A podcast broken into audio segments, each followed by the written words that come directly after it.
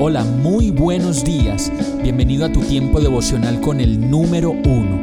Qué alegría saludarte con la certeza de que Dios está obrando en tu vida su perfecta y buena voluntad, ya sea porque estás aprendiendo de un momento difícil o porque estás disfrutando de su amor a plenitud con paz y tranquilidad. Llegó la hora de tomar tu Biblia, pues de seguro Dios te va a hablar, te va a reconfortar y lo mejor de todo, te va a dar las respuestas que estabas buscando. ¿Qué esperas? Vamos, súbete de una vez en este pequeño pero eterno vuelo devocional con destino al cielo. Y el mensaje de hoy se llama La Tusa. Proverbios 25:20 dice, dedicarle canciones al corazón afligido es como echarle vinagre a una herida o como andar desabrigado en un día de frío.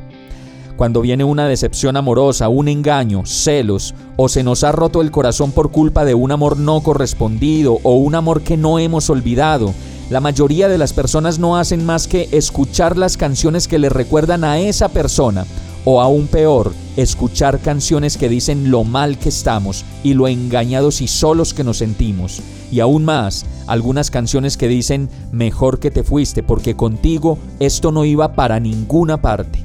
Mejor dicho, es impresionante también ver cómo Dios habla de la tusa en su palabra y nos dice, como en este verso, no le sigas dedicando canciones al corazón afligido, pues es como echarle vinagre a una herida o como andar desabrigado.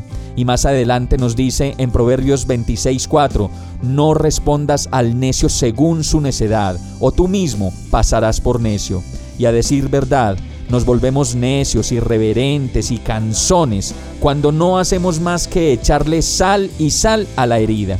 Si hay que cambiar, cambiamos. Y si hay que empezar de nuevo, se hace la tarea, pero nunca volver atrás en medio de la depresión y el daño, pues la palabra también dice en Proverbios 26:11 que como vuelve el perro a su vómito, así el necio insiste en su necedad.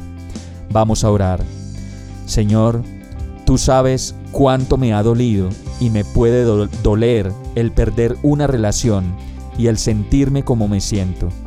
Te doy gracias porque tú sigues siendo preciso y amoroso en todos tus consejos y en todas tus guías. Ven a mi vida, ayúdame a superar este dolor y a comenzar de nuevo contigo.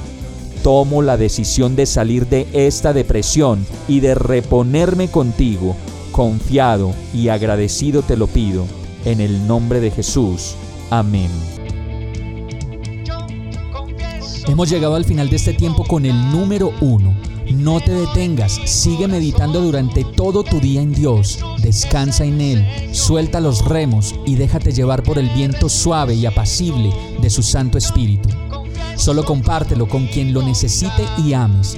Hoy, de la mano de Dios, todo será un gran día. Para más información visita nuestra página www.iglesiabierta.com o llámanos al 313-334-0116. Oramos y rogamos para que cada día te enamores más de Dios y para que no pares de pasar todo tu tiempo con el número uno